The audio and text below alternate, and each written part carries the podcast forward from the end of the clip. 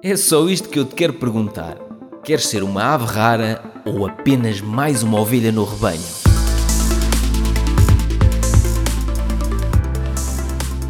No âmbito das palestras que eu vou fazendo sobre ideias ridículas que transformei em negócios, como conseguir emprego em 30 dias, as várias palestras que eu tenho no, no fundo do meu site, eh, fui convidado por, hum, pela Câmara Municipal de Barcelos, através do Pelour da Juventude e Educação, para fazer, para participar num evento chamado Skill Up Barcelos.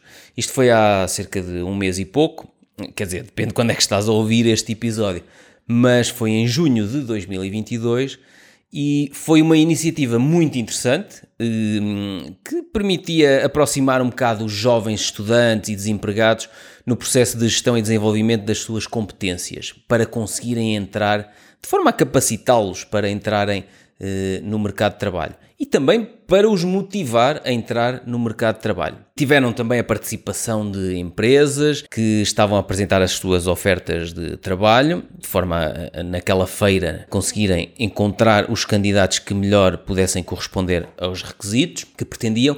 Mas quando cheguei no dia anterior ao evento e vi o espaço brutal uh, onde o evento ia decorrer, nos Passos do Conselho, em Barcelos, o auditório, e vi toda a equipa de vídeo, de som, de luzes. Estava a equipa do fantástico Nuno Barbosa nessa, nesse evento. Eu olhei e disse assim: bem.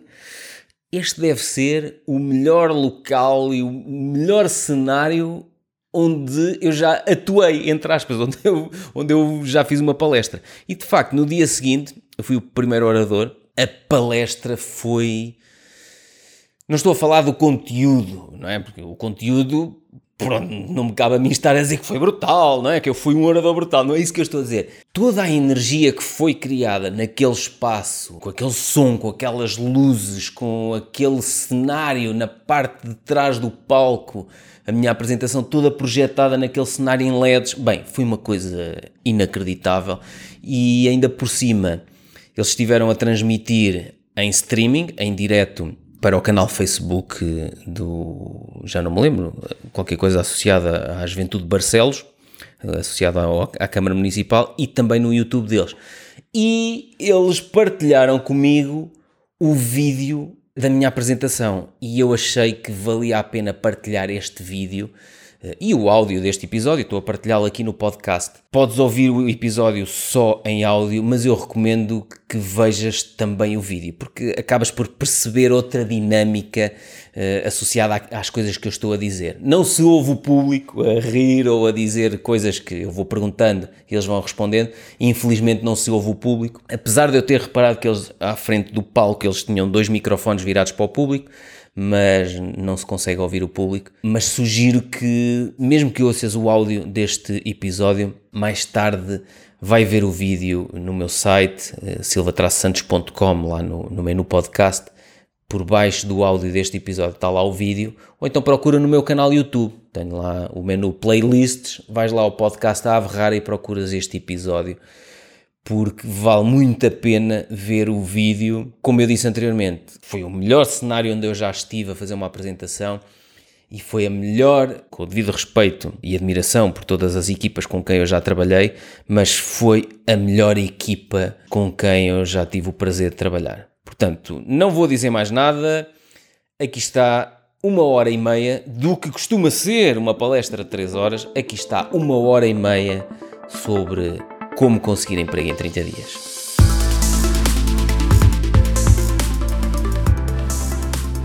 Bom dia, bom dia a todos. Sejam muito bem-vindos a este segundo dia da nossa Skill Up Barcelos. Não sei quem esteve ontem aqui presente.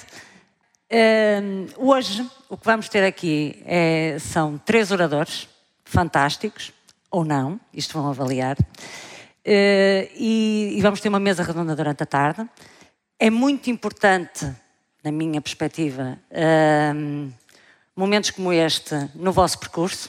Portanto, vocês estão aqui numa transição dos estudos para o mercado de trabalho e é importante que se capacitem, portanto, que tenham, que tenham estas, estas skill, uh, soft skills, portanto, aquilo que se chama hoje de soft skills. Um, e o que é que eu vos queria dizer?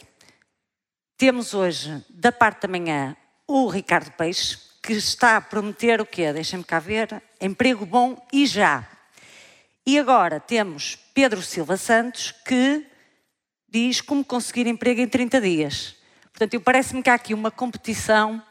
Um promete emprego bom e já, e o Pedro Silva Santos, que está aqui. Pedro, força. Em, eh, promete, prometes o quê, Pedro? Emprego em 30 dias. Pronto, estás em desvantagem, Pedro. Porquê? Emprego em 30 dias, o Ricardo Peixe promete o quê? Emprego bom? Já. Já. A questão é que quem está à procura de emprego, a maior parte das vezes, está a fazer as neiras. E, portanto, eu gosto de preparar a caminha antes de mandar a candidatura. As pessoas não chegam, por exemplo, a um bar, encontram aquela mulher lindíssima e dizem: Esta é a mulher dos meus sonhos. Não chegam lá e dizem assim: Eu queria ter um menino e uma menina. E tu? Ela foge. E quem está à procura de emprego está a fazer exatamente a mesma coisa. Portanto, para mim, alguns deles não vão conseguir já. Desculpa lá, Ricardo Peixe, mas já, já, alguns não vão conseguir. Ora bem, vamos confiar então neste como encontrar... Cromo este cromo. eu prometi que não ia fazer isto, mas agora pronto, vou chamar-te cromo, Pedro. Exato. Muito obrigada por teres vindo. Muito obrigada a todos pela vossa presença. Obrigada aos nossos oradores. Não se esqueça, temos Frederico Cante Castro às seis da tarde. Fiquem, vai ser muito interessante também. E pronto, vamos lá saber como é que conseguimos emprego um emprego em 30, em 30 dias. dias, está bem? Obrigada a todos. Obrigada. Bom trabalho.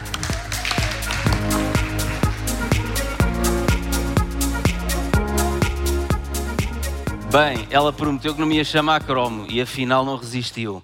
Reparem, aquilo que eu vos disse é exatamente assim. Quando estamos à procura de emprego, qual é a primeira coisa que devemos fazer? Procurar emprego. Ok, vamos procurar aonde? Num site de emprego, na internet, mais. E a seguir? Andar aí a passear, exatamente a distribuir currículos? E mais? Ficar em casa é que não. Este é um bom princípio. Mais. Estão a ver porque é que vocês não vão conseguir já? Desculpa lá, Ricardo Peixe, mas tu vais ter que lhes dar a volta. E a seguir, estão à procura de emprego, o que é que têm que fazer?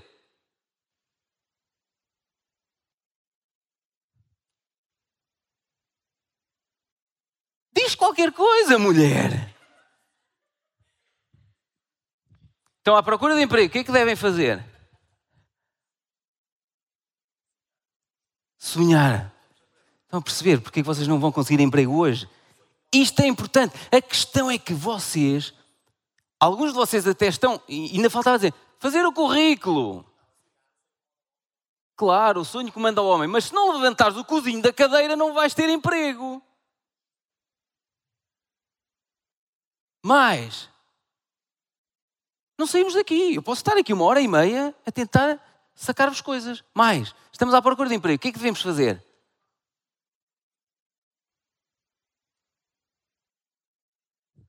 Então vamos lá passar aqui à apresentação. Eu gosto muito deste cartoon, porque uso em tudo na vida. Para mim, estar à procura de emprego, estar à procura de uma namorada ou estar à procura de clientes, eu já há vários anos que não estou à procura de emprego. Em 2009 criei a minha própria empresa e, portanto, estou à procura de clientes. Mas para mim é tudo um processo. Tal como uma namorada, vocês não chegam e dizem quero ter um menino e uma menina. Ela foge, vai pensar, este tipo é um psicopata. Quando estão à procura de emprego, é um processo. E eu escrevi, na altura em que estava mais feio, está aqui, escrevi o método para implementarmos ao longo de 30 dias. Porque se vocês forem como eu, se olharem para um desafio muito grande, dizem assim: está-me de trabalho, eu não consigo. Então o que é que eu faço? Quando o desafio é muito grande, eu parto em pequenos pedaços e faço um bocadinho por dia.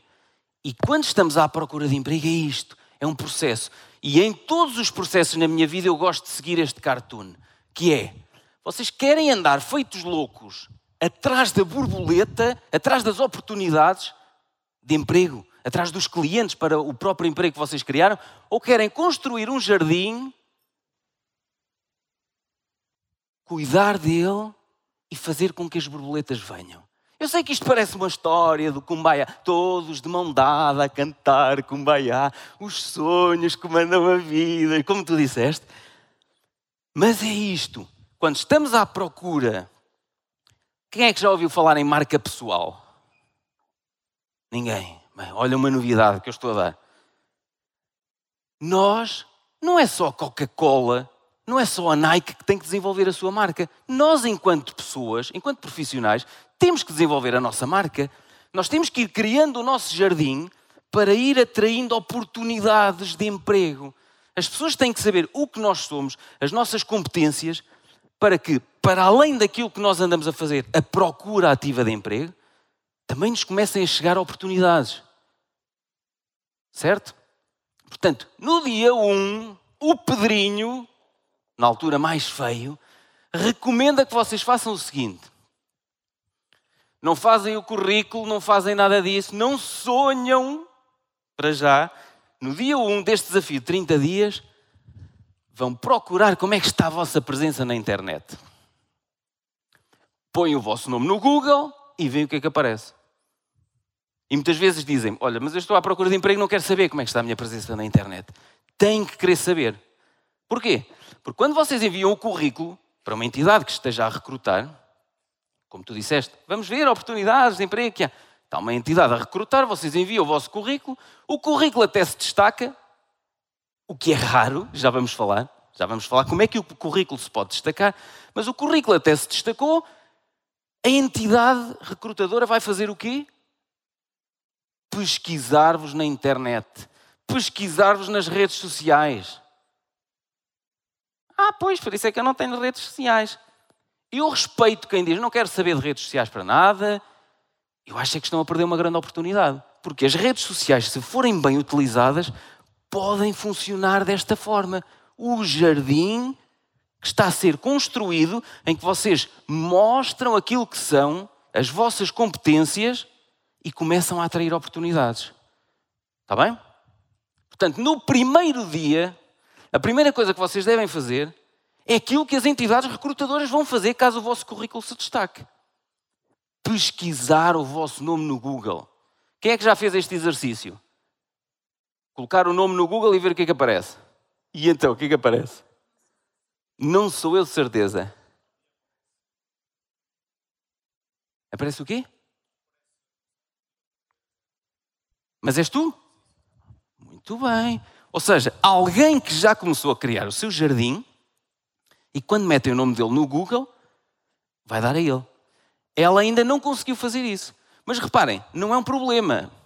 É preferível não aparecer nada do que aparecer um perfil numa rede social com fotografias do último festival de verão em que vocês se lembram como é que chegaram ao recinto e não se lembram como é que desapareceu a tenda. E vocês estão como ah", assim, é? Mas nem foram vocês que lá colocaram essa fotografia. Foi o Tozé, esteve convosco colocou a fotografia no Facebook e identificou-vos na fotografia, vocês lá. E depois mandaram o currículo para aquela empresa onde gostariam de trabalhar, onde sonhavam trabalhar porque o sonho comanda a vida. E eles foram pesquisar-vos e encontraram aquela figurinha. Se vocês tiverem um nome tão banal como o meu, vai ser difícil, tal como tu, começar a construir isto. Mas há truques que podemos começar a utilizar. O meu nome completo, Pedro Miguel, reparem, quase todos os Pedros que eu conheço são Miguel, a seguir. Pedro Miguel da Silva Santos. Silva e Santos são dois nomes de famílias tipicamente portuguesas. Portanto, para além dos meus pais não, não terem sido muito criativos nesta combinação de nomes próprios, Pedro Miguel, depois ainda por cima juntou-se uma Silva com um Santos. Eu costumo dizer às mulheres: tenham cuidado com quem casam. Não casem com um Santos ou com um Silva, porque vão estragar o nome. Casem com um Betancourt de Alenquer, uma coisa assim do género. Vocês são namorados? O teu último nome é? Carreira. Silva. Pronto. Silva Carreira. Está bem, Carreira não é mau. Agora, se fosse ao contrário, não casem com um Silva. Não casem com um Santos. Então o que é que eu fiz? O normal era eu apresentar-me como Pedro Santos. Mas vamos lá voltar atrás. Estando a construir o meu jardim, a minha marca pessoal, se colocarem Pedro Santos no Google, vai ser muito difícil ligarem coisas a mim. Então, em todo o lado, já houve pessoas que me disseram: Ah, o seu nome tem grande pinta. Ainda ontem me perguntaram, não sei se foste tu. O teu nome tem um hífen? Silva Traço Santos. Não, o nome tem muito, muita pinta, mas fui eu que inventei. Pedro Silva Traço Santos. Aquele hífen. Não está assim no cartão de cidadão. Mas está assim nas minhas redes sociais, na minha assinatura de e-mail, já vamos falar sobre isso, nos meus cartões pessoais, no meu currículo, em todo lado. Então, se vocês colocarem Pedro Silva Santos no Google, aparece tudo associado a mim, incluindo a evolução dos meus penteados, dos meus cortes de cabelo. O que é magnífico. Está bem? Portanto, uma amiga minha, Catarina Souza, uma altura estávamos a ter esta conversa e ela disse: Ó oh Pedro, eu estou condenado ao fracasso, olha-me este nome, Catarina Souza. Se eu meto isto no Google, como é que isto se liga a mim? Andámos ali às voltas e ela passou a assumir-se como Catarina de Souza. Tenho uma pessoa que trabalha comigo na edição de áudio e vídeo na minha empresa, o Alexandre Silva. Alexandre Silva, vejam lá a desgraça. Então, depois de falarmos sobre isto, ele, ele tem Cordeiro, também no nome, então passou a apresentar-se como Alexandre Cordeiro e Silva. Reparem como um I antes do Silva, um de Souza, um hífen, pode dar um toque diferente que vos vai permitir começar a criar a vossa identidade à volta do vosso nome, mesmo que seja um nome banal. Está bem? Nem toda a gente tem a sorte de ter nascido numa família Betancourt de Alenquer. Tá? Portanto, no primeiro dia, pesquisam o vosso nome no Google e veem o que é que aparece. Se não aparecer nada, ótimo, vamos começar a construir. Começam a olhar para o vosso nome e tentam perceber que volta é que vão dar a esse nome fuleiro, como o meu. Está bem? E depois, ainda no capítulo 1, endereço de e-mail eu recebo na minha empresa de consultoria ambiental candidaturas vindas de cada endereço de e-mail, já te estás a rir o teu deve ser assustador, não? Aqui no capítulo 1 eu falo de um endereço de e-mail de onde eu recebi uma, uma candidatura espontânea. Nós não tínhamos vagas abertas, mas houve alguém que recebemos regularmente currículos, candidaturas espontâneas, a dizer que gostavam de, gostariam de trabalhar na empresa. Bem, aquele endereço de e-mail era no mínimo caricato. E eu vou dizer-lhe, desculpem lá, isto ainda por cima está a ser transmitido em streaming. Eu vou dizer aqui o endereço de e-mail que está aqui no capítulo 1. Então a candidatura vinha de um endereço de e-mail que era ratinha69 arroba não vou dizer o resto, que está, a ratinha pode estar do outro lado a ver. E o que é que eu fiz? Peguei naquele endereço de e-mail e fiz aquilo que eu vos disse pumba, Google com aquilo. E encontrei um blog com fotografias explícitas a pedir muita ação. E eu pensei, isto faria sentido se nós se fosse uma candidatura para uma vaga num restaurante erótico, por exemplo, ou, ou para um recepcionista no próximo salão erótico de Barcelona. Aí até podíamos dizer: olha, é engraçado, fiz aqui uma brincadeira pseudo-sexual com o endereço de e-mail. Mas não, era para uma empresa de consultoria ambiental, que é a minha empresa. Portanto, aquilo, para o lado. Bruxinha 17. Eu percebo que vocês aos 17 anos criaram o Bruxinha e o Pantufinha. Olha ela. Oh, eu estou chocada perseguidor.32, reparem, este aqui é incrível.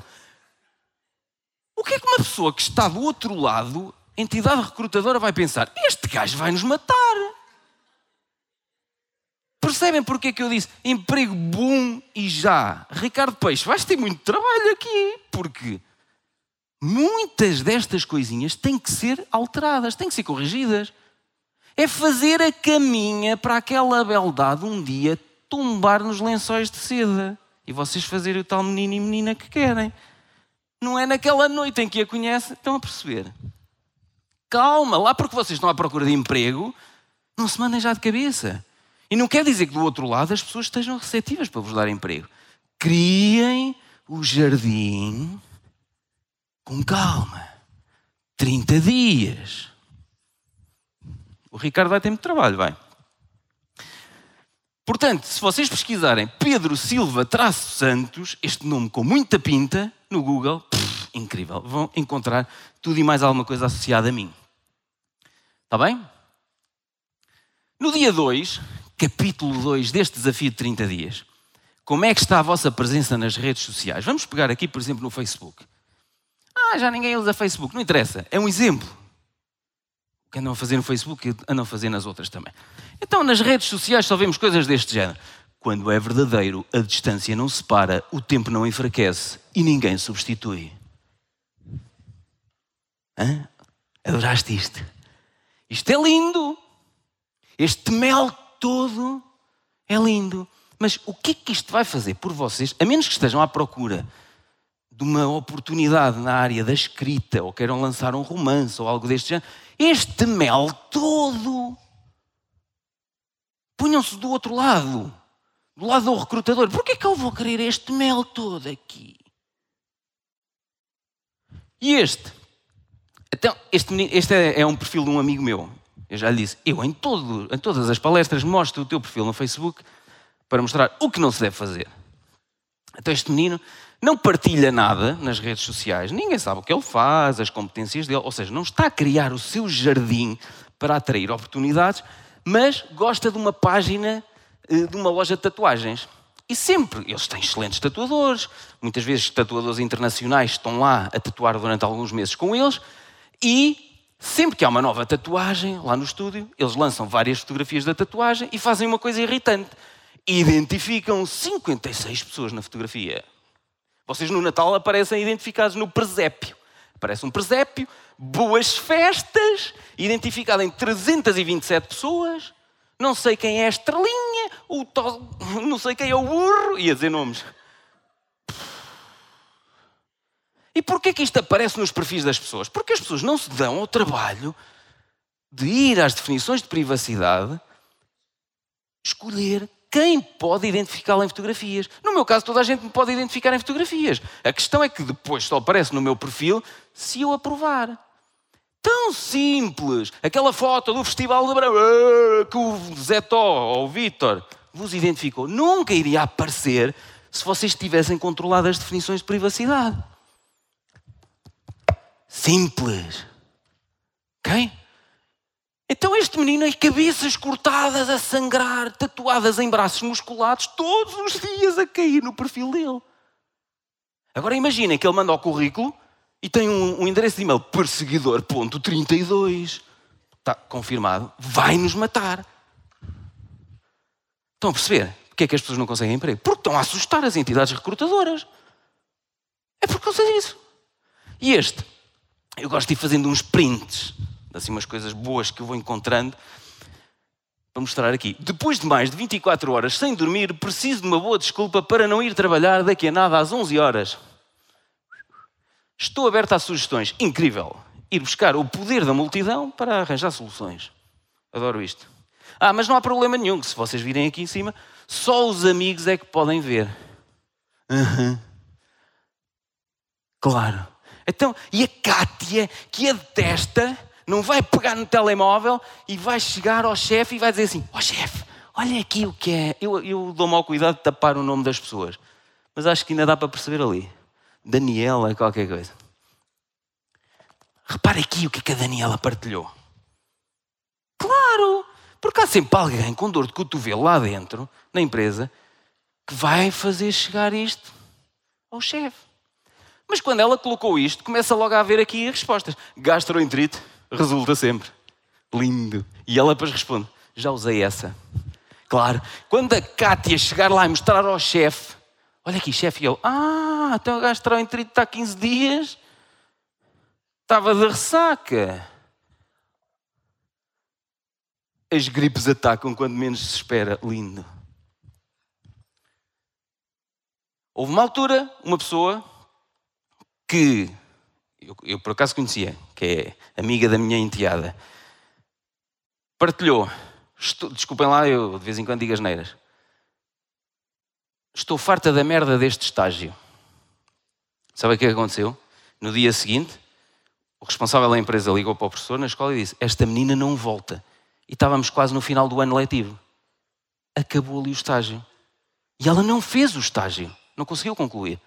Teve que concluir no ano seguinte. Portanto, aquilo que vocês fazem nas redes sociais tem muito impacto na vossa vida. Positivo e negativo. Ainda ontem estávamos a falar. É o karma, não é? Onde é que está o homem do karma? Não está aí. Olha, claro, isto. Já tenho que beber água. Fiquei com a boca seca. Hum. Então repara, isto foi de uma palestra que eu fiz em inglês, mas eu vou-vos traduzir aqui. Deixei as outras meninas em casa e vim trazer estas meninas a passear. Uma coisa assim deste Lindo. E depois começa logo a haver comentários.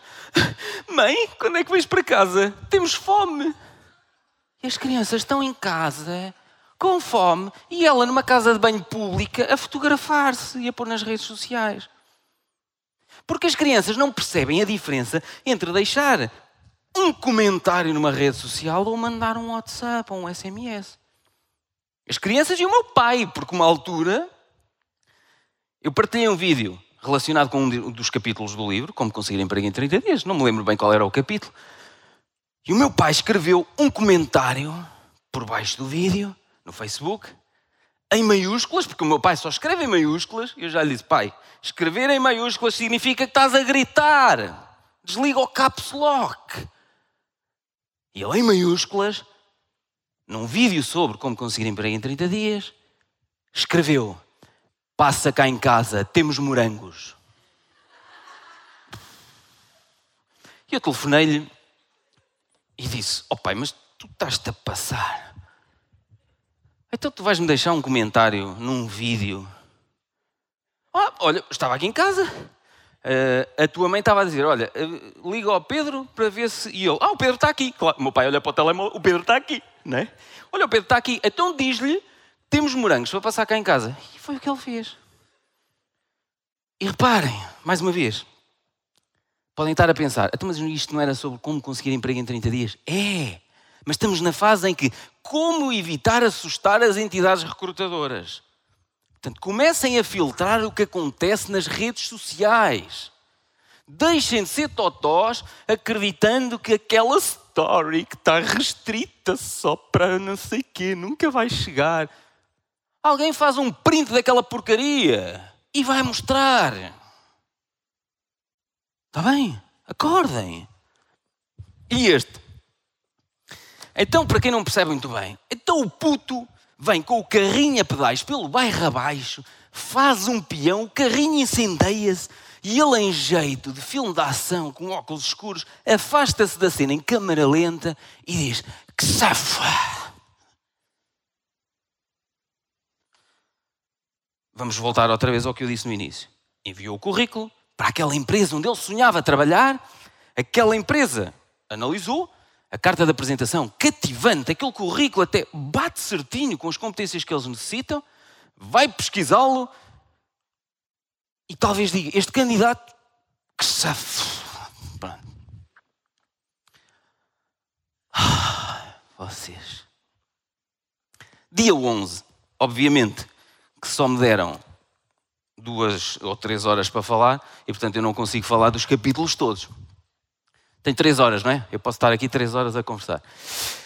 Então, vou saltando vários capítulos. No capítulo 11, quantos e-mails são enviados por dia sem qualquer informação acerca do remetente?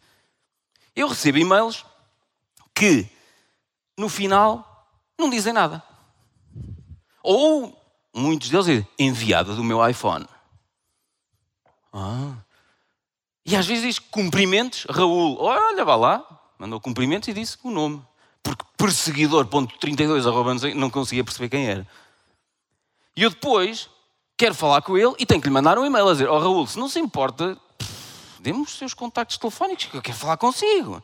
Porquê que vocês têm que dificultar o trabalho a quem vos quer contactar? Porquê que cada vez que enviam um e-mail ou respondem a um e-mail, não aproveitam para mostrar como são belos ou belas, o vosso nome com pinta, que já falámos no capítulo 1, aquilo que vocês fazem, a vossa formação base, os vossos contactos e os links para as redes sociais. Há aí links para as redes sociais, sim! Porque entretanto já fizemos a caminha toda, já fomos montar as redes sociais de forma a, quando eu enviar o currículo e ele se destacar, eles vão pesquisar-me, então eu vou facilitar-lhes o trabalho. Quando enviar o currículo, não pesquisem, fofinhos. Cliquem aqui. TikTok, Facebook, LinkedIn. TikTok! Tudo! Vocês é que têm que trabalhar as redes sociais como o vosso jardim. A vosso favor. Agora, se têm vergonha do, da conta TikTok que têm, é pá, ou fecham a conta, ou então não a divulgam. Percebem? Metam isto na cabeça. As pessoas só veem nas redes sociais o que vocês deixarem que elas, veem, que elas vejam. Tá? E às vezes dizem, oh, pois, mas o Pedrinho é que sabe fazer essas coisas. Eu sou um totó, não consigo. Eu, computadores, nem ligar sei. Opa! Se vocês têm redes sociais, têm TikTok, Facebook, Instagram, não sejam totós. Já há sites, fotografem isto, ah, eu não me esqueço de nada. Fotografem isto, vão se esquecer. Wisestem.com. Isto é um dos sites. Neste site vocês podem construir uma assinatura gratuita. Como esta. Esta foi construída lá. Esta também. Depois vocês escolhem se querem fotografia quadrada, redonda, quadrada com os cantos redondos e todas as informações. É só lá meter link para o Facebook, link para o LinkedIn, para o Instagram, para o TikTok, para o YouTube. E depois ele cria-vos a assinatura, copiam a assinatura, colam no Outlook ou colam no Gmail, no serviço de e-mail que vocês tiverem, e sempre que enviarem um e-mail ou responderem ao e-mail, estão a meter isto a trabalhar para vocês. Estão a perceber? É assim, estão a construir o jardim. Estamos no dia 11, ainda não mandámos o currículo para lado nenhum. Continuamos a sonhar.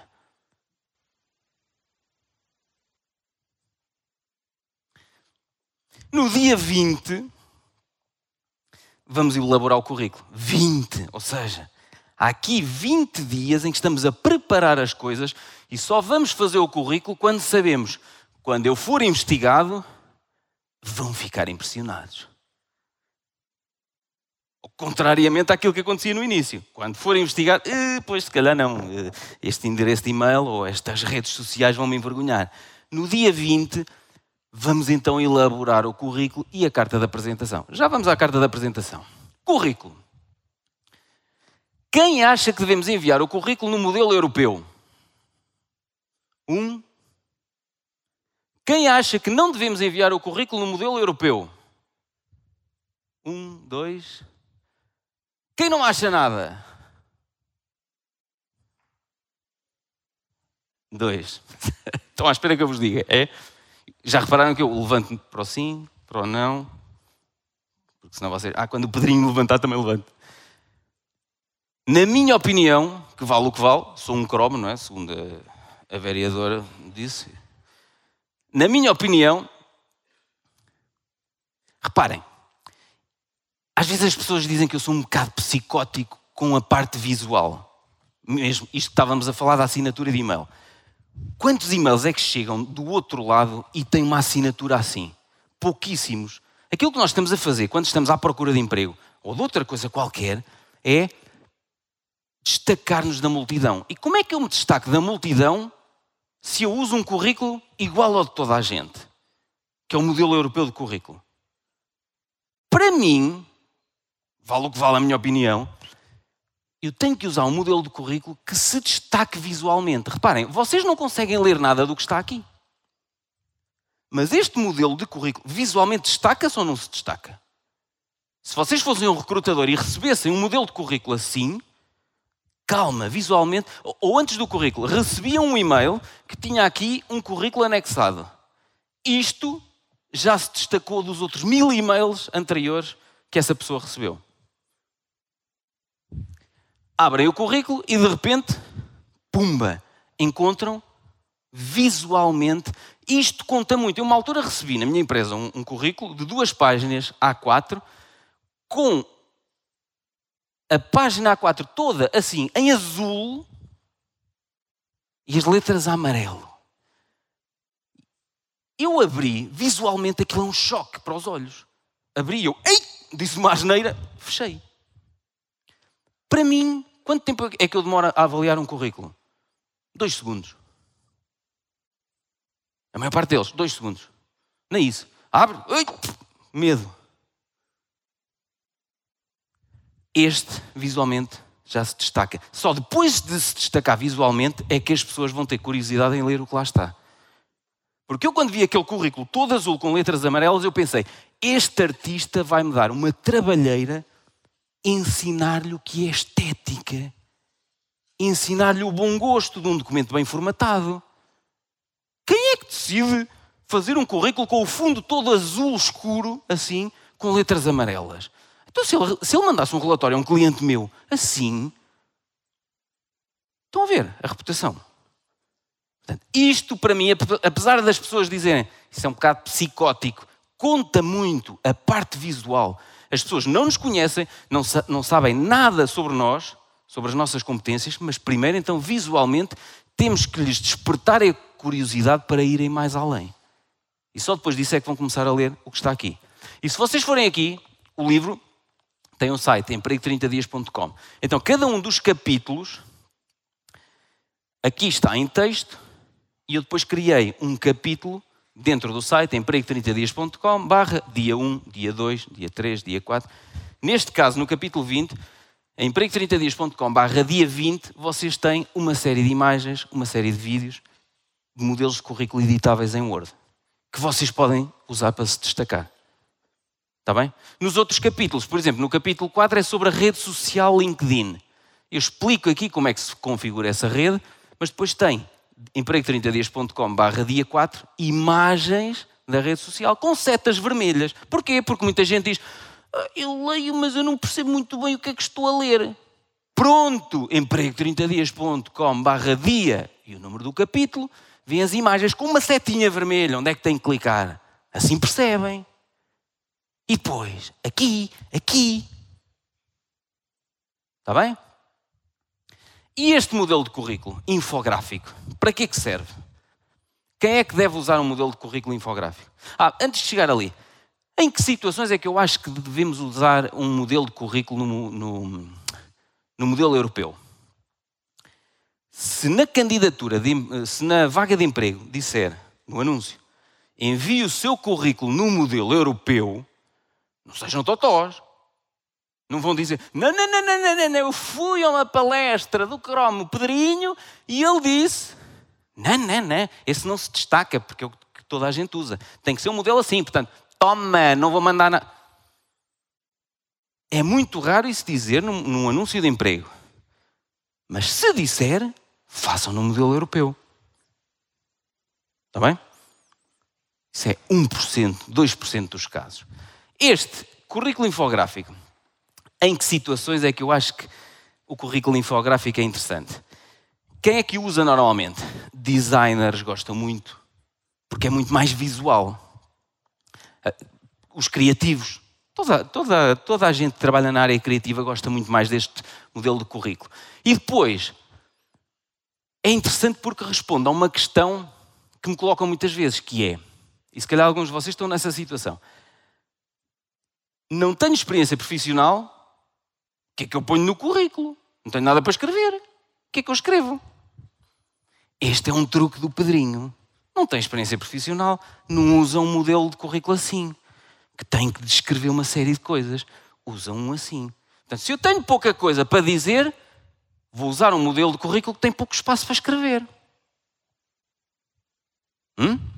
E depois, Ok, Pedrinho, ainda não me disseste o que é que eu ponho no currículo. Não caiam no erro de considerar a experiência profissional apenas coisas que fizerem que foram pagas.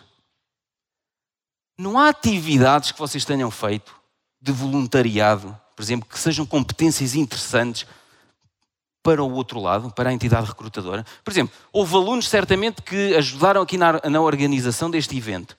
Só quem organiza um evento ou participa na organização de um evento é que percebe a dificuldade que é organizar um evento. E portanto, participou na organização do evento, tal, tal, tal, tal. Enquanto não tem outras experiências profissionais remuneradas, colocam esses trabalhos de voluntariado no currículo. Eu sei que daqui a um, dois, três anos já tem experiência, isso pode saltar fora. Mas para já usam coisas que vocês fazem em regime de voluntariado. Ah, mas nunca fiz nada. Levanta o cozinho da cadeira e começa a fazer. É isso mesmo que vocês têm que fazer. Está bem? E não cair naquela desculpa. Ah, isto é um pau de dois bicos. Quer dizer, tenho que fazer o currículo com experiência profissional. Eu não tenho experiência profissional porque ninguém me dá uma oportunidade. Chega-te à frente. Em vez de continuar com as desculpas. Está bem? É que a maior parte das vezes o problema é este: é que as pessoas não se levantam, não se chegam à frente. E na carta de apresentação? Quem é que acha que devemos enviar uma carta de apresentação? Um, dois, Quem é que acha que não devemos enviar uma carta de apresentação? Um, dois. Quem é que não acha nada? Quem é que acha que eu sou um cromo? Um, dois, só dois. Três com a vereadora, ok.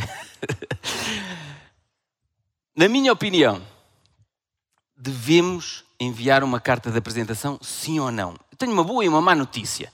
A boa notícia é quase ninguém lê as cartas de apresentação.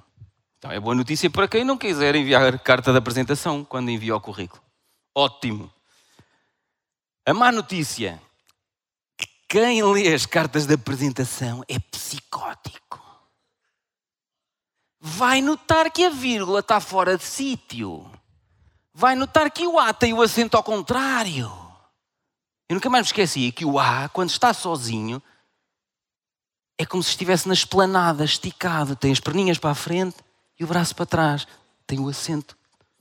Nunca mais me esqueci do A sozinho, esticado na esplanada. Eu recebo cartas de apresentação e currículos da minha empresa com erros ortográficos.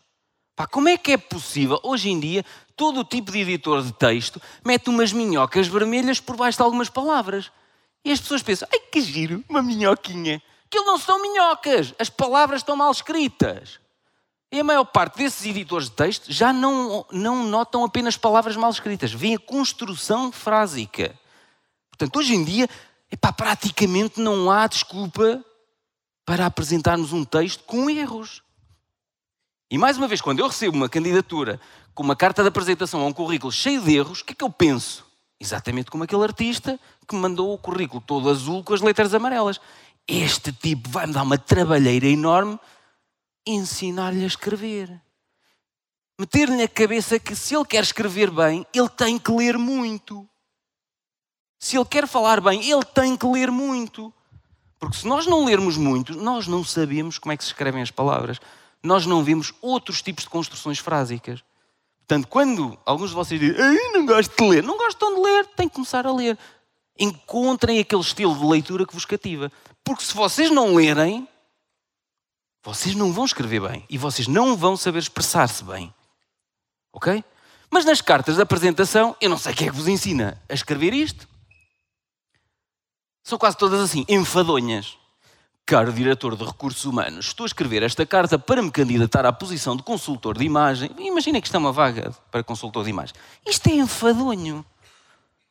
Eu, quando recebo uma carta de apresentação, caro diretor de recursos humanos, delete. Eu nem sou diretor de recursos humanos. Erro. Não é para mim.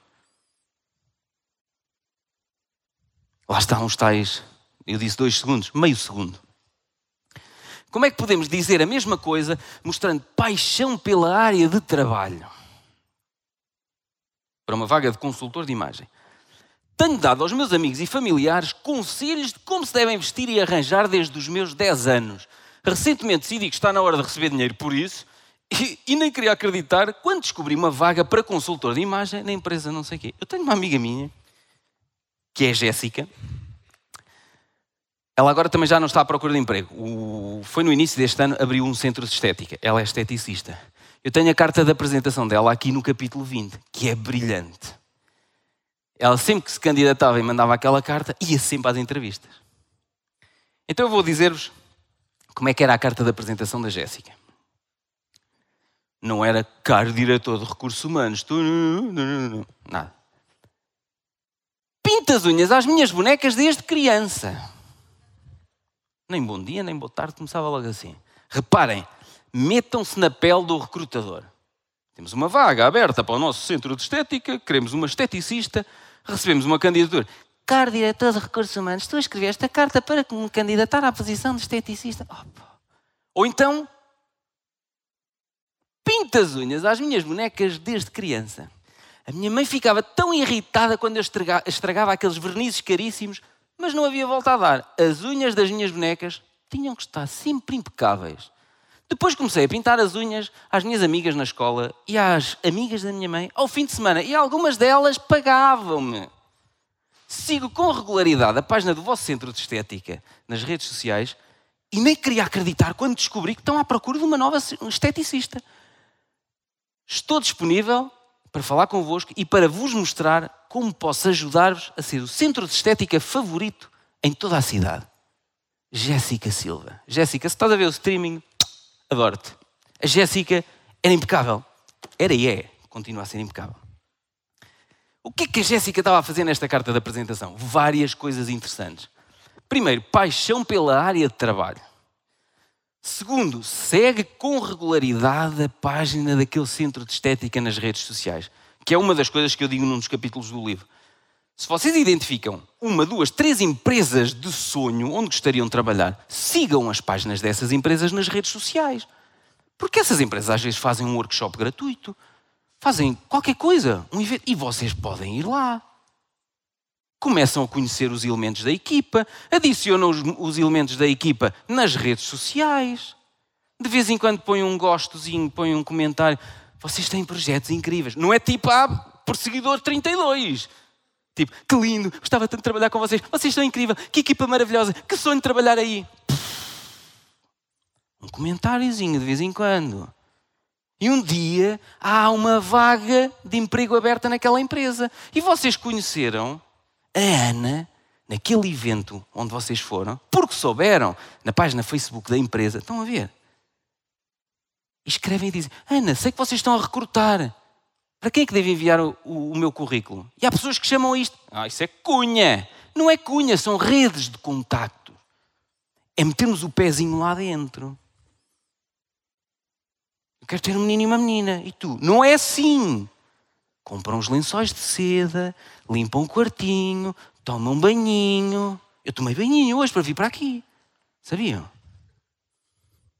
Mas a Jéssica, vamos voltar à Jéssica. O que é que a Jéssica estava a fazer? Admiração pela empresa, seguia a empresa nas redes sociais e depois uma coisa brutal.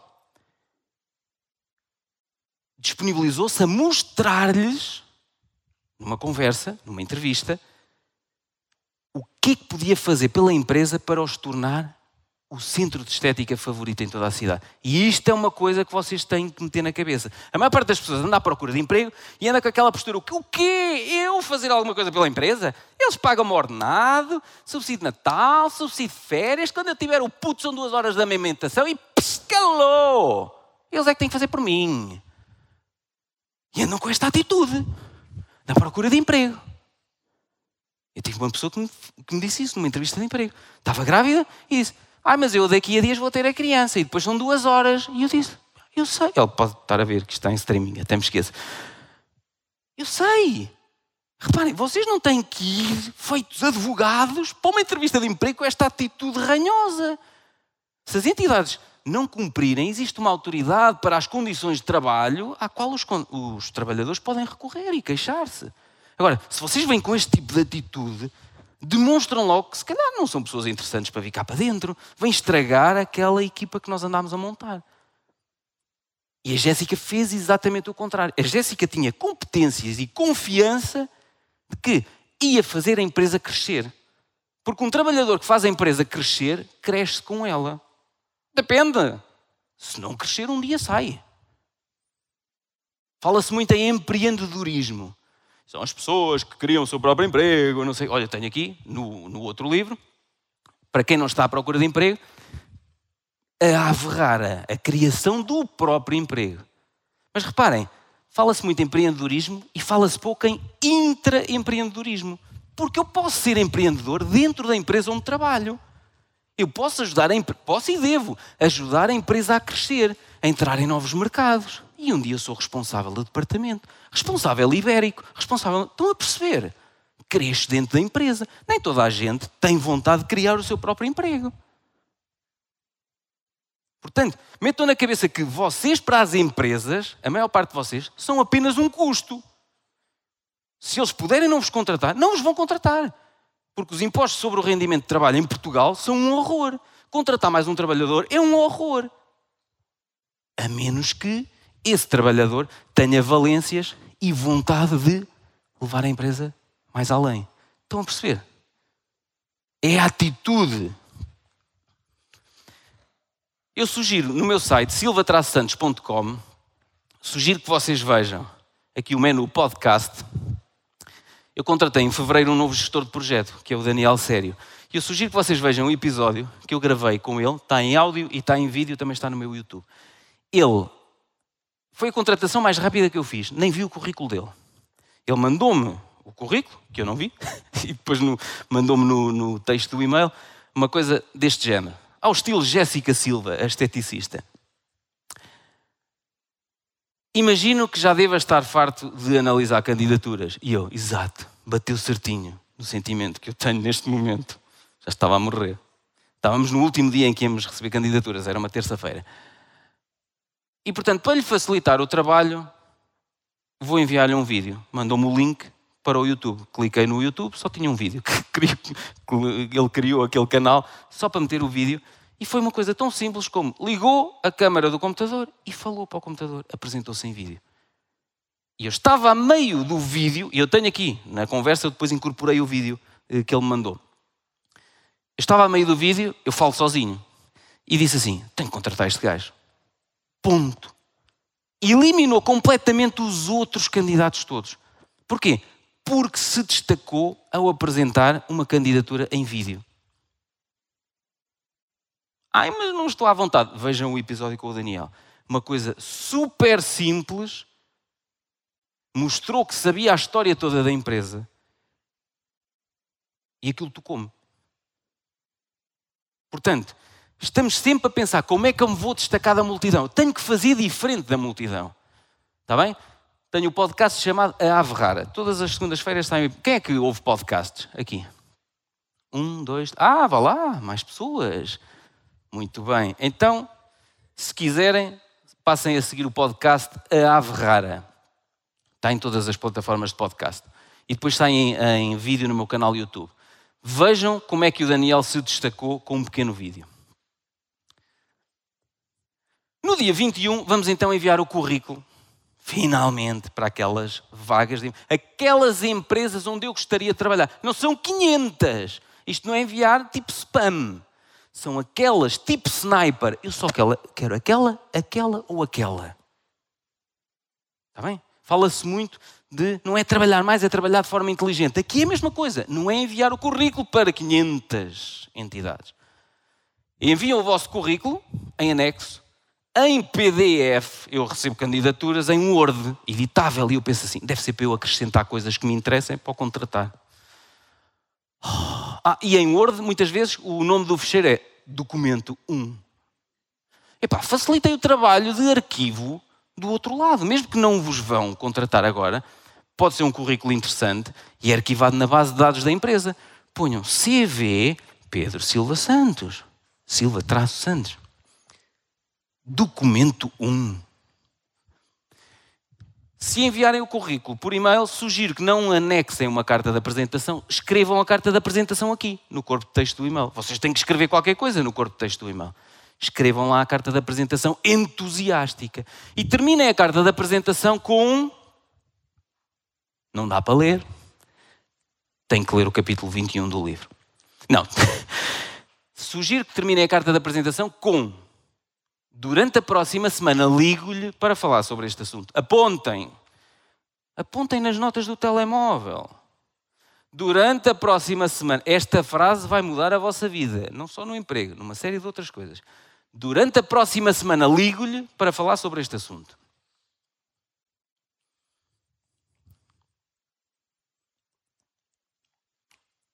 Aponta. Durante a próxima semana, ligo-lhe para falar sobre este assunto. E uma semana depois ligam para as empresas. Ai, não, não ligo nada. Ligam. Vamos imaginar que vocês vão comprar um carro. Vão ao Tozé dos automóveis. O Tozé dos automóveis tem lá aquele maquinão dos vossos sonhos. Vocês chegam lá e pensam assim: ok, vou fazer um test drive, o carro é gasolina, vou até Braga, agora que a gasolina está barata, vou gastar a gasolina ao Tozé, num test drive até Braga, a puxar-lhe bem, volto e digo: Tozé, este carro é incrível. Estou maluco. Para a semana venho buscar o carro. Vou falar lá em casa e não sei o quê. Para a semana venho buscar o carro. Se na semana seguinte vocês não forem buscar a porcaria do carro, o que é que vai acontecer? O Tozé liga. Porquê?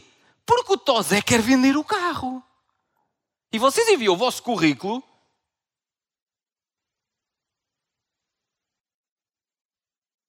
E é isto, não acontece nada.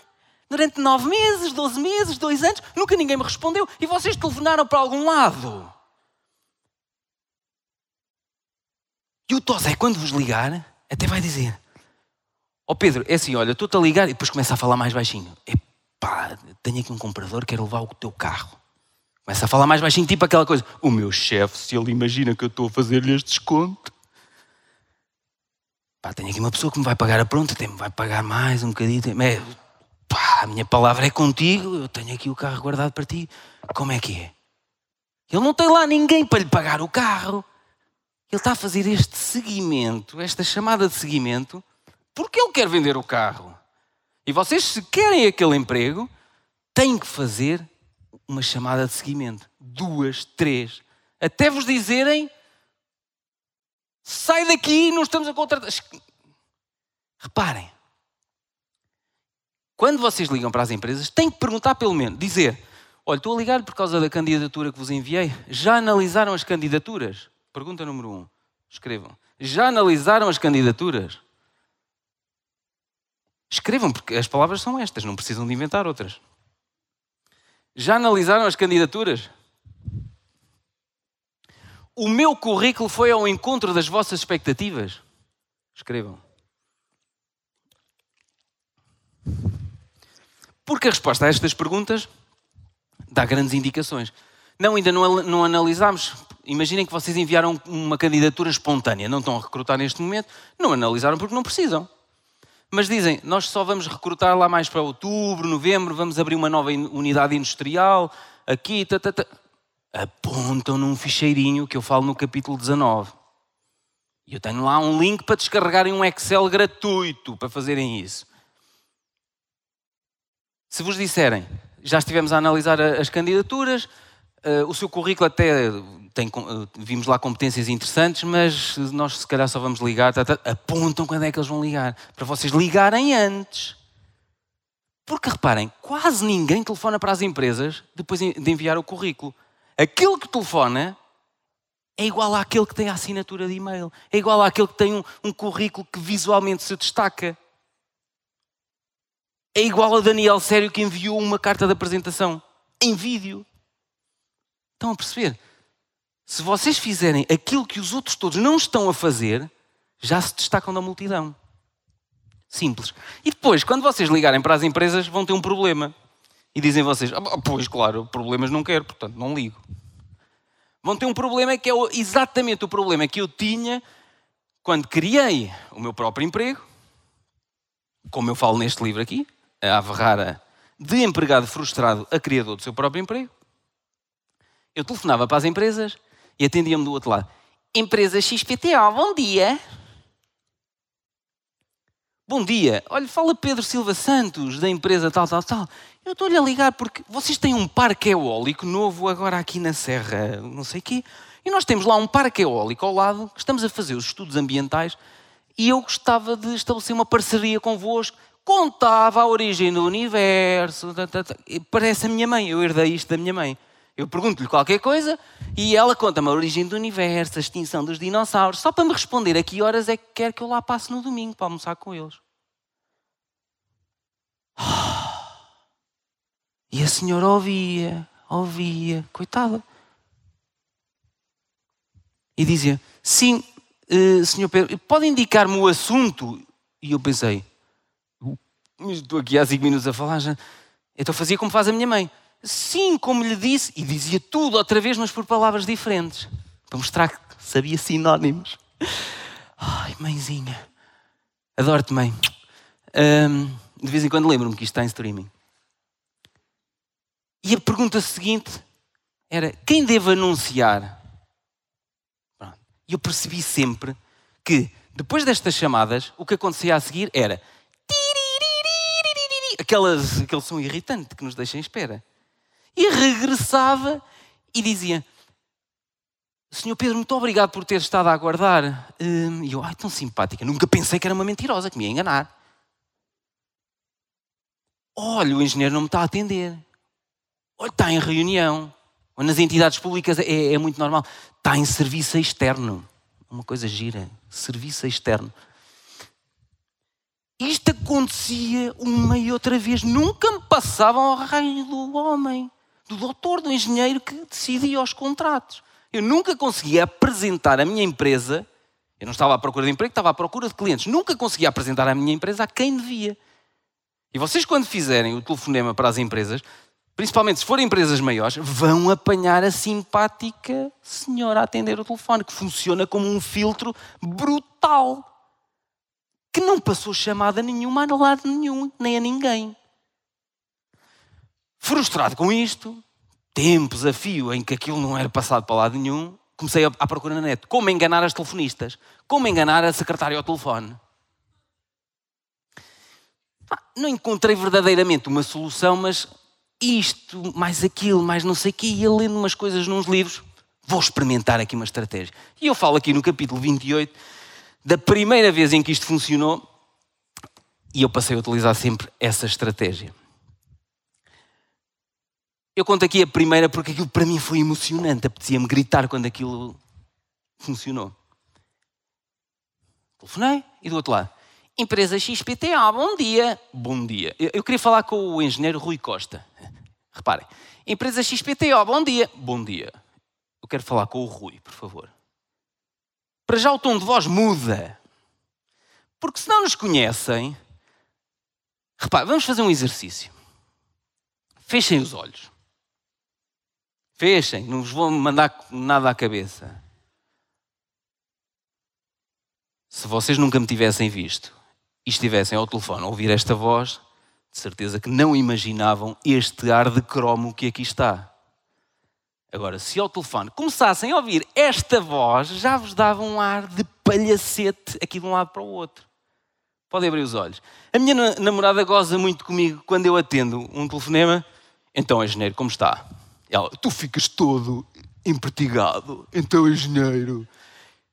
Mas o tom de voz tem que alterar. Ao telefone, fazemos um tom de voz diferente. Não estou a dizer que as mulheres agora vão passar a falar como se fossem o homem das cavernas. Não é isso. Mas de pé e com a colocação de voz diferente. Porquê de pé? Porque sentados estamos aqui a pressionar o diafragma, nem conseguimos falar muito bem. Eu gosto de falar de pé e andar calmamente de um lado para o outro. Queria falar com o engenheiro Rui Costa, o homem que assina os contratos. Empresa XPTO, bom dia. Bom dia, eu quero falar com o Rui, por favor. E ela pensou, certamente. Rui, ou é um familiar, Opa, ou é um maluco, quer dizer, ninguém se, ninguém se atreveria a tirar o título ao engenheiro. Rui é um nome fictício, pronto. Eu, eu, digo aqui no livro, não digo o verdadeiro nome dele, porque foi assim que a minha empresa de consultoria ambiental conseguiu entrar numa empresa muito grande da área das renováveis. O nome tem três letras, começa em E, termina em P e depois diz renováveis.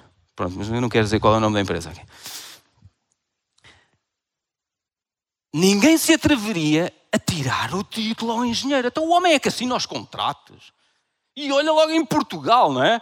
Somos todos doutores e arquitetos e engenheiros e não sei o quê. Tem que se pôr o título, que somos todos uns cagões. E ela corrigiu-me. O engenheiro Rui? Sim, por favor.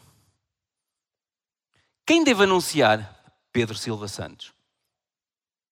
Nem a origem do universo, nem a extinção dos dinossauros, nem a, a mãezinha do pedido. Só respondo ao que me perguntarem. Estás preocupada que eu caia abaixo do palco, não é?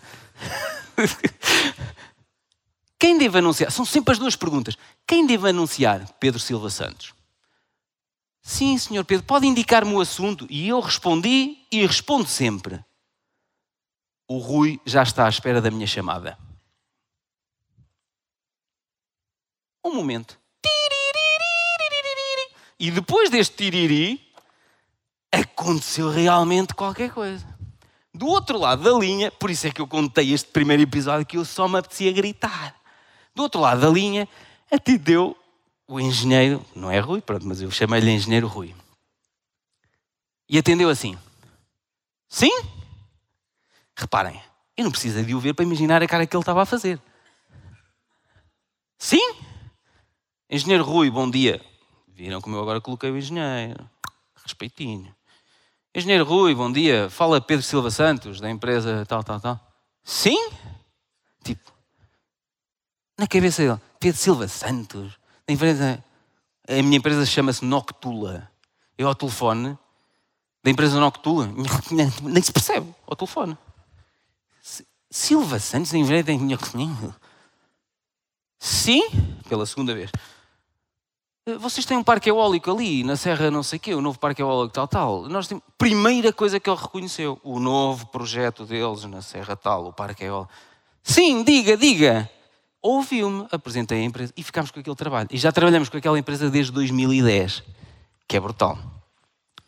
Pronto, e agora se ele tiver a ver vai saber que foi assim, que nós entramos, nós conseguimos entrar no primeiro contrato. Mas reparem, já houve pessoas que me disseram, tu, Pedrinho, um dia vais ser chamado de aldrabão. Vais ser chamado de impostor. Acham que algum dia me vão poder chamar de aldrabão? tens ar disso, tens. Não, porquê? Tens um feeling que não. Que não. Tenho um feeling que és sério. É isso? Top. Adorei. Porquê que nunca me vão poder chamar de aldrabão? Nunca enganei ninguém. Porque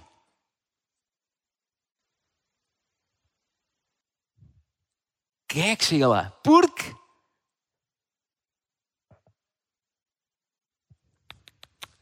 porque está bem, tens uma maneira inteligente de chegar ao objetivo. Está bem. Mas porquê que nunca me podem dizer tu mentiste à senhora ao telefone? Porque na verdade não mentiste, disseste quem eras e eu queria não sei. Mas eu disse, o Rui já está à espera da minha chamada. Era verdade ou mentira?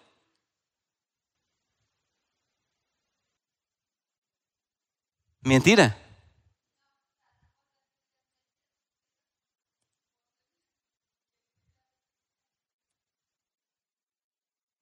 Isso! Por causa do e-mail que eu enviei na semana anterior a apresentar a minha empresa e eu terminava o e-mail com aquela frase mágica que eu disse para vocês usarem quando enviarem a vossa carta de apresentação, que é durante a próxima semana ligo-lhe para falar sobre este assunto. E esta frase mágica faz com que, independentemente do filtro que vos apareça à frente, com o devido respeito pelas pessoas que estão a atender o telefone nas empresas, mas são um filtro brutal. Eu posso sempre dizer, podemos sempre dizer, não sei quem, já está à espera da minha chamada. O pior que pode acontecer, vamos imaginar, o suposto engenheiro Rui pode ter ido ao e-mail, porque eu disse, eu estou a ligar-lhe por causa do e-mail da semana passada. E ele, o e-mail? Ele vai aos e-mails, está lá de facto um e-mail de um Pedro Silva Santos, da empresa que nem se percebe. E depois diz: durante a próxima semana ligo-lhe para falar sobre este assunto. Eu não tenho culpa que ele não leia os e-mails. Eu não tenho culpa que ele não leia os e-mails atentamente até ao fim. Se for lá confirmar, nunca podem dizer que eu enganei quem atendeu o telefone. Porque efetivamente eu disse que ia ligar. E se ele leu, já está à espera da minha chamada. O máximo que ele pode dizer não é é um aldrabão, é um impostor. Não. Este rapaz, eu tinha um feeling que ele era sério. Tal como ele disse. Disse que ligava e ligou. Simples. Eu avisei-vos que aquela frase podia mudar a vossa vida. No dia 29, estamos quase a acabar. No dia 29, capítulo 29, eu falo na entrevista. Muitos de vocês enviam candidaturas, não apontam nada, e eu falo sobre isso aqui no capítulo 19. Apontar todas as candidaturas que enviamos, quando telefonamos, o que é que nos disseram? Está aqui no capítulo 19. Muitos de vocês não fazem nada disso. Telefonam, enviaram candidaturas espontâneas, já nem se lembram, sete ou oito meses depois telefonam-vos e vocês fazem a figurinha que um artista fez quando eu lhe liguei para dizer que ele tinha sido selecionado para a entrevista. Não me lembro do nome dele. Vou-lhe chamar eh, Jerónimo. Não há aqui um Jerónimo, não? Não. Liguei-lhe, ele atendeu-me assim. Eu, uh, Jerónimo, boa tarde. Fala Pedro Silva Santos, da empresa Nhoque aquela que não se percebe. Eu estou a ligar-lhe para dizer que foi selecionado para vir à, à entrevista de emprego. Oh, e eu vi aquela figura, ouvi aquilo. E perguntei uma coisa que eu passei a perguntar já há vários anos, que é, é oportuno falarmos agora? É que, epá, é que eu vejo as pessoas a atender o telefone, eu não sei o que é que elas estão a fazer. Eu vejo pessoal a atender o telefone, cheio de sacos, a fechar a mala do carro, oh, assim. Epá, metam uma coisa na cabeça. Só porque o telefone toca não quer dizer que tenham que atender naquele instante. Devolvem a chamada a seguir. E quando eu lhe perguntei, é oportuno falarmos agora? Ele disse, oh, agora estou a lanchar. 10 minutos. Eu desliguei a chamada e o que é que aconteceu? Aconteceu mais nada, nunca mais te liguei. Nem ele me ligou. Reparem, até hoje. Eu queria aquele artista na minha empresa? Não. Então imagina que ele estava atrasado para, no envio de um relatório a um cliente o cliente telefonava e dizia: Então, ó Jerónimo, o que é que se passa com o relatório? Vocês estão há 30 dias para me enviar isto. Ó oh, engenheiro, então, estou a lanchar, já lhe mando isso. Epá, boa onda e descontraído, mas não abusemos. No capítulo 29, o que eu digo é: quem é que conhece a lei de Murphy? A lei de Murphy diz qualquer coisa deste género. Se alguma coisa puder correr mal, vai correr muito mal. E no dia da entrevista, se alguma coisa puder correr mal, vai correr ainda pior. e vocês, ah, obrigadinho, Pedrinho. É isto. Porque vocês estão ansiosos, estão pressionados para conseguir aquele emprego naquela empresa onde vocês querem trabalhar, que é normal. É normal que haja coisas que corram mal e que as palavras nem vos saiam. Como é que controlamos isto? Preparamos-nos preparamos-nos para a entrevista. Então, no dia anterior à entrevista, vocês vão até ao local, vão até ao pé da porta, onde é que é o local que eu tenho que entrar amanhã? É naquela porta.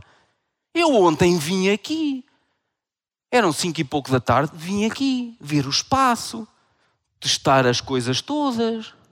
Eu podia vir em cima da hora, saía às cinco da manhã de Viseu, eu, era igual, chegava aqui em cima da hora. Mas o que pudesse correr mal ia correr muito mal. Podia ter apanhado aquele acidente que, que esteve aqui e depois não chegava. E toda a gente chegava a horas e lá vinha o palhaço do Pedrinho. Olha, atrasou-se, palhaço. É que depois vocês fazem aquela figura que fez um artista a uma altura, 20 e tal minutos depois da hora da entrevista. Eu disse à minha colega: esquece, ele não vem, não é? já passaram 20 e tal minutos. E nós temos o escritório no primeiro andar, trrr, tocaram, atendemos, ai, lá vem ele, veio pelas escadas, no verão, a subir, chega lá em cima, cheguei, barquilha aberta, uma mancha de cada lado. E eu ia-lhe apertar a mão, como está? Quando vi aberta, ai, que, que, que, não sei se vinha apertadinho e fez ali à entrada do prédio, do escritório. A minha colega disse, oh, sente-se, sente-se, por favor, não vai saltar alguma coisa cá para fora. Reparem, Vocês não precisam de, no primeiro dia, deste stress todo que é. Todos os imprevisíveis. Tenho estacionamento aqui? Não tenho. Posso ir de autocarro? Como é que eu faço? Vou de táxi? Eu tenho que saber e eu tenho que chegar antes da hora. Não vou começar logo no dia da entrevista com desculpas, com briguilha aberta. Estão a perceber? Mas isto é normal. Se vocês não se preparam, o que puder correr mal vai correr ainda pior. Então o que eu tenho aqui no capítulo 29 é investiguem tudo. Vocês receberam um e-mail da doutora Ruth Marques, responsável uh, de recursos humanos da empresa, não sei o quê. Oi, recursos humanos, vai estar na entrevista, certamente. Vou procurar a doutora Ruth Marques nas redes sociais, no LinkedIn. No LinkedIn é muito fácil. Procuramos a empresa, hum, é espetacular, adoro a rede social profissional LinkedIn. Procuramos a empresa, dentro da empresa aparece lá, funcionários estão no LinkedIn. E lá vamos ver por ali abaixo. Ora, aí está ela, Ruth Marques. E muita gente no LinkedIn nem tem o e-mail corporativo da empresa. Tem e-mails do Gmail, não sei o quê. Vocês vêm até cá embaixo, está o e-mail, pegam naquele e-mail e fazem aquilo que os recrutadores fazem com vocês. Pumba, Google com aquele e-mail. E então vão descobrir que a doutora Ruth Marques toca acordeon. Concertina, para, ser, para ter mais pinta. Concertina. Esteve cá um contrabaixista americano. E ela esteve a tocar num bar de jazz, concertina, com o Andy Never. E vocês tocam cavaquinho no rancho folclórico de Bercelinhos. E dizem você, e depois, Pedrinho, vão usar isso a vosso favor. Quando vos perguntarem na entrevista, calma, não vão, não vão cantar e tocar cavaquinho na entrevista, não é isso. Quando vos perguntarem na entrevista, que é uma das perguntas que eu tenho aqui no capítulo 30, para além do trabalho, o que é que você gosta de fazer? Passatempos, hobbies. O que é que vocês vão dizer? Não é tocar cavaquinho, pá! Não precisam dizer que tocam cavaquinho. Investigaram que a doutora, que potencialmente vai estar na entrevista de emprego, toca concertina, adora música. Pim! Um ponto em comum. Isto é muito importante. Porquê? Nós humanos ligamos-nos mais facilmente a pessoas que têm pontos em comum connosco. Imaginem que vocês viram no Instagram ou no Facebook da doutora Ruth Marques participou no último campeonato de vela da, Volvo. E dizem vocês, quando vos perguntarem na entrevista, para além do trabalho, o que é que gosta de fazer, não vão dizer velejar. Cuidado com as mentiras. Mas podem dizer adoro estar junto ao mar. Dá-me uma tranquilidade. Lá este ponto em comum, que ela também. Mas velejar já é para os ricalhados. E, né? e nós ainda não somos ricalhados como a doutora Ruth Marques.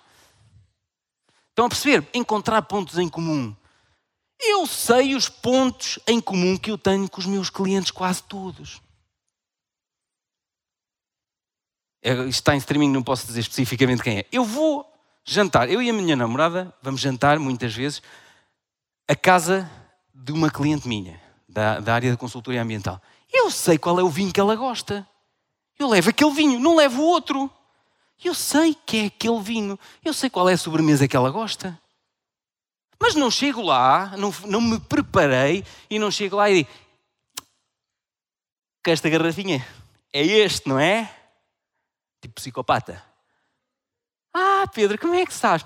Investiguei tudo. Estive a investigar tudo. E a última vez falaste, cheguei a casa, abri uma garrafinha de não sei quê com a minha amiga e eu pim, depois apontei. Porque o Pedrinho aponta tudo. Para estar preparadinho e surpreender. O Pedrinho prepara-se. E é isto que vocês têm que fazer: preparar-se. Mas depois não é chegar lá e dizer: Eu vi que a doutora esteve com Preparem-se, mas não sejam psicopatas, não mostrem que se prepararam. E depois, quando chegarem à porta, onde vai ser, onde vão, vão entrar amanhã para a entrevista, se por acaso tiver uma montra espelhada de um lado para o outro, Não pensem que houve um presidente de Câmara que pagou um espelho gigante nos passos do município para vocês tirarem o brócolo do dente ou tirarem qualquer coisa do nariz ou comporem o decote. Do outro lado estão pessoas. Eu vou-vos explicar. Há determinadas alturas do dia em que o sol incide nas montras e se tiverem montras espelhadas, reflete e evita tanto calor lá dentro, tanto ar-condicionado. As montras espelhadas são para isso, mas estão pessoas do outro lado. Não querem depois no outro dia entrar. Bom dia! Era aquele psicopata que andava ali ontem a tirar o brócolo. Portanto, estamos quase a terminar. Já me fizeram um sinal assim, tipo, vais te calar em breve. Capítulo 30. No capítulo 30 tenho aqui as perguntas mais comuns nas entrevistas de emprego e as respostas corretas. É vá, não são as respostas corretas. O que é que é expectável que vocês respondam? E há perguntas que é incrível as pessoas não, terem resposta nenhuma. Uma delas fazem quase sempre. O que sabe sobre a nossa empresa? Opa, e como é que há pessoas que chegam a uma entrevista de emprego e não sabem nada sobre a empresa? Okay. Chegam lá tipo zombie. Então isto aqui, isto, isto é para fazer o quê? Caixotes? Ai. Não sabem. Então, no caso da minha empresa, nós temos um site no blog, noctula.pt. No blog do site temos quase mil artigos escritos sobre projetos onde já participámos, não sei. Não saber nada sobre o que nós fazemos é porque neste dia anterior ninguém se preparou. Eu vou ter que lhe explicar tudo.